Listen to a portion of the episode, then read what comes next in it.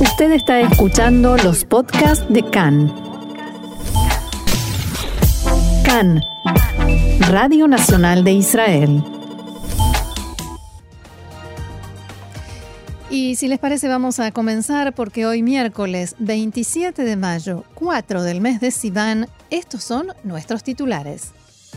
Entran en vigencia las nuevas medidas de normalización con apertura de restaurantes, piscinas y sitios turísticos. El gobierno reduce la cantidad de empleados públicos en servicios de salud y empleo para construir y equipar despachos de los nuevos ministerios.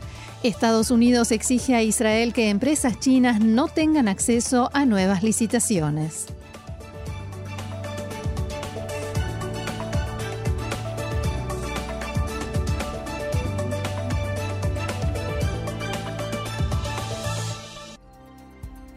Vamos entonces al desarrollo de la información. El gobierno reducirá la cantidad de funcionarios en el Seguro Nacional de Empleo, Bituaj Leumi, y en los servicios de empleo del Ministerio de Trabajo en un 1,5% para posibilitar la creación de los nuevos ministerios fundados en el marco del acuerdo de coalición que establece el gobierno más grande y con más ministros y ministerios de la historia del país. Además, se esperan también reducciones de personal en más instituciones gubernamentales, especialmente las relativas a salud, educación y bienestar social. Todo esto a pesar de la grave crisis de empleo generada por el coronavirus. El dinero que se ahorra con estos recortes será destinado a la construcción de las oficinas y despachos de los ministros y directores de los siguientes nuevos ministerios recursos hídricos, educación superior, asentamientos, seguridad cibernética, minorías, fortalecimiento comunitario y el despacho del primer ministro alterno, o sea, Benny Gantz. En conversaciones con Khan, varios ministros del gobierno expresaron su enojo, furia, podría decirse, por estas medidas e incluso las llamaron una completa locura, argumentando que los recortes en esas instituciones perjudicarán especialmente a los más débiles de la sociedad. El titular de Yeshatid y líder de la oposición, Yair Lapid, escribió en su cuenta de Twitter que el nuevo gobierno está completamente desconectado de la realidad. Por su parte, el titular de Israel Beitenu, Avigdor Lieberman, escribió, abro comillas, en la realidad de hoy en día, hacer un recorte general en los servicios de empleo solo para pagar las oficinas y despachos de los nuevos e innecesarios ministros es codicia y despilfarro. Dinero para apoyar a los trabajadores independientes no hay, pero sí para financiar un gobierno con 36 ministros y 8 viceministros.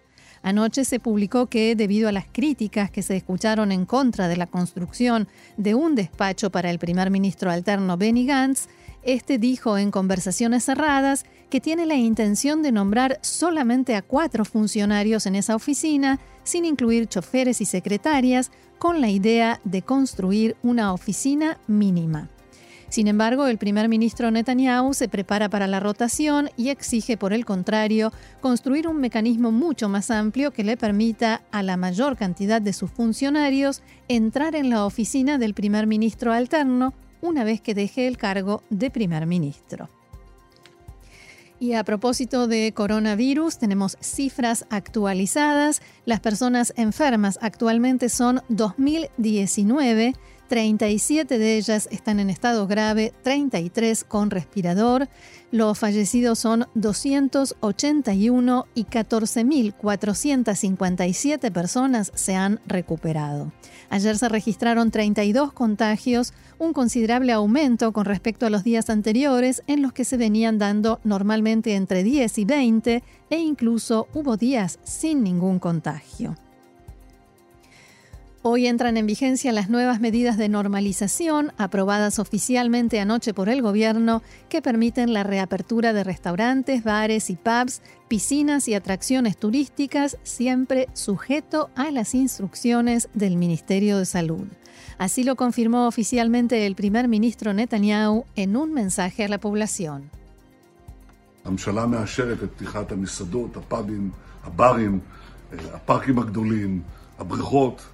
El gobierno aprueba la apertura de los restaurantes, pubs y bares, grandes parques y piscinas. Primero, queremos ayudar a la economía, a los comerciantes, empresarios y trabajadores independientes, que están esperando con ansias este momento. Segundo, queremos también hacerle la vida más amena a ustedes, permitirles salir, ventilarse, volver en la medida de lo posible a la rutina, tomarse un café o una cerveza. Así que pásenla bien. Pero también estamos siguiendo el avance del virus y acorde al desarrollo de los contagios, tomaremos las decisiones correspondientes.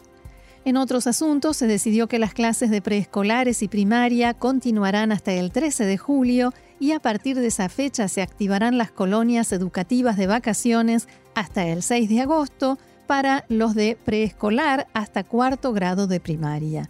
Para los preescolares y hasta segundo grado de primaria se, activarán además guarderías por las tardes. Tanto las colonias de vacaciones como las guarderías serán gratuitas en las localidades con menos recursos, mientras en que, eh, que en las demás se darán subsidios de acuerdo con el nivel socioeconómico. Se espera que los precios en las localidades que en las que se deba pagar sean similares a los del año pasado, entre 20 y 35 shekel por niño por día. Jaime Vivas, representante de los gobiernos municipales a nivel nacional, destacó la importancia de esta medida y la definió como un logro.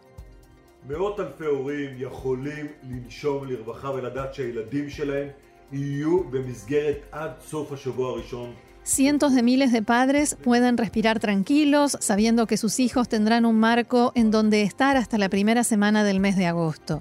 En un plan conjunto con la oficina del primer ministro y los ministros de Hacienda y Educación, logramos dar una respuesta educativa y subsidiada para los niños desde preescolar y hasta cuarto de primaria que le dará un rumbo a los niños y permitirá a los padres volver a la rutina. Cambiamos de tema. Estados Unidos exige a Israel evitar que empresas chinas obtengan acceso a infraestructura de telefonía celular 5G en el país. La próxima semana se llevará a cabo la licitación para este proyecto de infraestructura de gran escala para mejorar la velocidad y el ancho de banda de Internet de los teléfonos celulares y Washington no quiere que China esté involucrado en él. Ayer el embajador de Estados Unidos en Israel se reunió con el ministro de Comunicaciones, Yoaz Hendel, para intentar influir en el resultado de la licitación.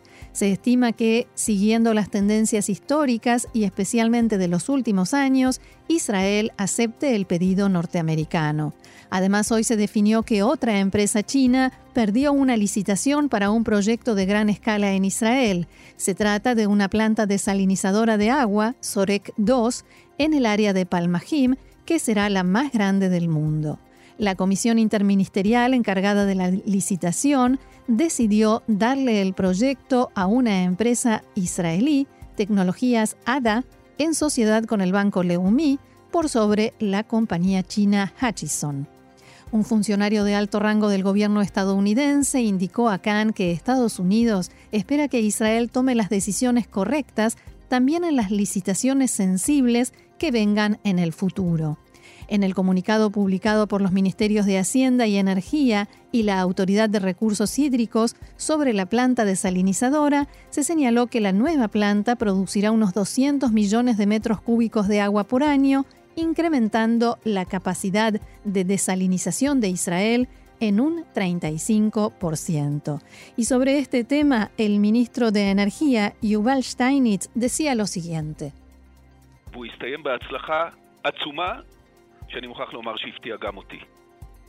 La licitación finalizó con gran éxito, tanto que incluso me sorprendió a mí. En primer lugar, hay un precio del agua mucho menor de lo que teníamos hasta ahora, a tal punto que en comparación con el precio del agua desalinizada hoy, ahorraremos por medio de esta planta alrededor de 4 billones de shekels en relación con el precio promedio del agua hoy en día. Eso significa que ahorraremos billones de shekels y en el futuro podremos bajar el precio del agua. ¿Qué ofrecieron los chinos que hizo que estuvieran en primer lugar de la lista al principio? No estaban en primer lugar, es una licitación. No le dimos preferencia a nadie. La propuesta de la empresa israelí era mejor, con una diferencia significativa. El precio era significativamente menor que el de los otros competidores, incluidos los chinos, que llegaron a la última etapa.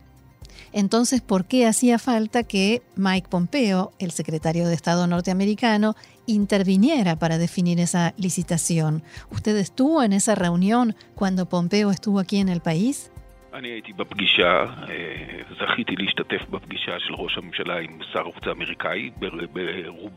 Estuve en una parte de la reunión que fue cálida, amistosa, profunda e interesante. Por supuesto que no podré dar detalles de lo que se dijo, pero entre nosotros y los norteamericanos se tratan todos los temas en forma amistosa, con entendimiento. No creo que esta planta desalinizadora sea para ellos lo más importante. De todas maneras, terminó bien, así que todo bien.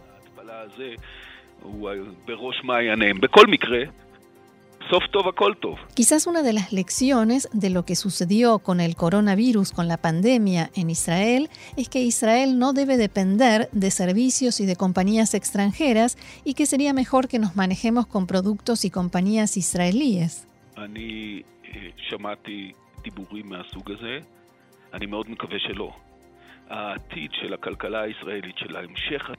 Escuché estos argumentos y realmente espero que no sea así.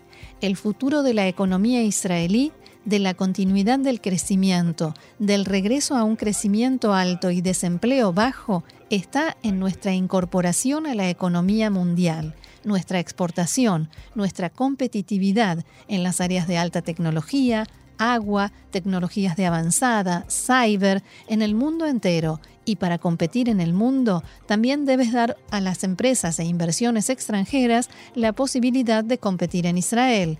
No podemos encerrarnos y desconectarnos de la economía y la competitividad mundial.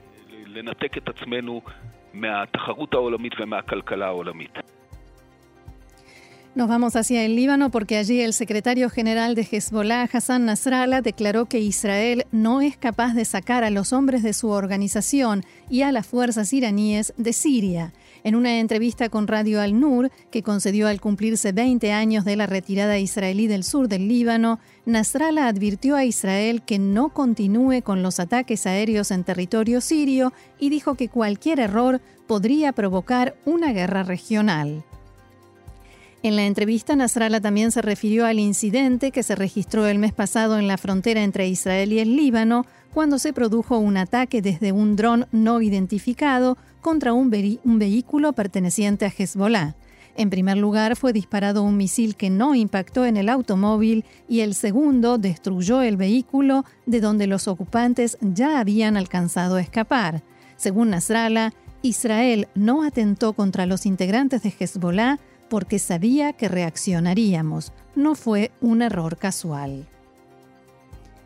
Y el presidente de Venezuela, Nicolás Maduro, anunció en las últimas horas que ya han llegado a aguas territoriales venezolanas tres buques con gasolina e insumos procedentes de Irán. Uno de los petroleros ya llegó a la refinería más grande de Venezuela, Paraguana, y el presidente venezolano escribió en su cuenta de Twitter, reitero mi agradecimiento a Irán porque gracias a su solidaridad y valentía ya han llegado a Venezuela los buques con gasolina e insumos para garantizar el abastecimiento en nuestro país.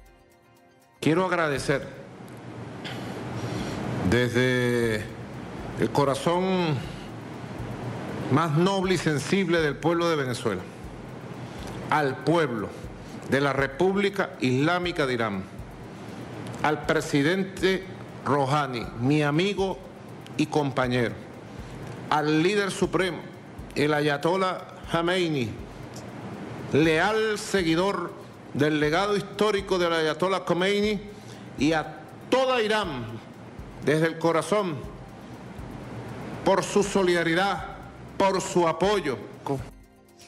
El presidente también manifestó que en los próximos días se dará a conocer un plan para distribuir el combustible y que la llegada de estas embarcaciones forma parte de un plan de cooperación con Irán. Ha llegado a Venezuela precisamente el día de ayer, el día en que finalizaba el Ramadán, el mes sagrado de nuestros hermanos pueblos musulmanes, ha llegado el barco Fortune el primero de cinco barcos que traen gasolina y traen insumos para hacer gasolina en Venezuela, de un acuerdo integral, global de cooperación que tenemos con la República Islámica de Irán. El presidente venezolano también aseguró que el gobierno de Estados Unidos, en coordinación con la oposición terrorista, ha perseguido durante más de un año todas las importaciones de insumos para producir la gasolina, hemos resistido para garantizarle al pueblo su abastecimiento. Asimismo, ha destacado que Venezuela tiene derecho a la libertad económica. No puede ser que el gobierno imperialista de Donald Trump, en connivencia con la oposición antivenezolana, todos los días persiga el alimento, la medicina, la gasolina. No puede ser, dijo Maduro. Un total de cinco petroleros iraníes partieron en las dos últimas semanas con rumbo a Venezuela cargados con un millón y medio de barriles de gasolina. En Venezuela, las restricciones por la pandemia de coronavirus y los problemas preexistentes, como la falta de mantenimiento e inversión en las instalaciones, en las instalaciones petroleras, llevaron al país con los mayores yacimientos de crudo del mundo a quedarse sin combustible. A ello se suman las sanciones que Estados Unidos impuso sobre Venezuela, que afectan también a su industria petrolera, que en otra época fue la principal fuente de ingresos del país. Venezuela considera que estas sanciones son ilegales porque son de carácter unilateral y por sus consecuencias sobre su población, por lo que las ha denunciado ante el Tribunal Penal Internacional como crímenes de lesa humanidad.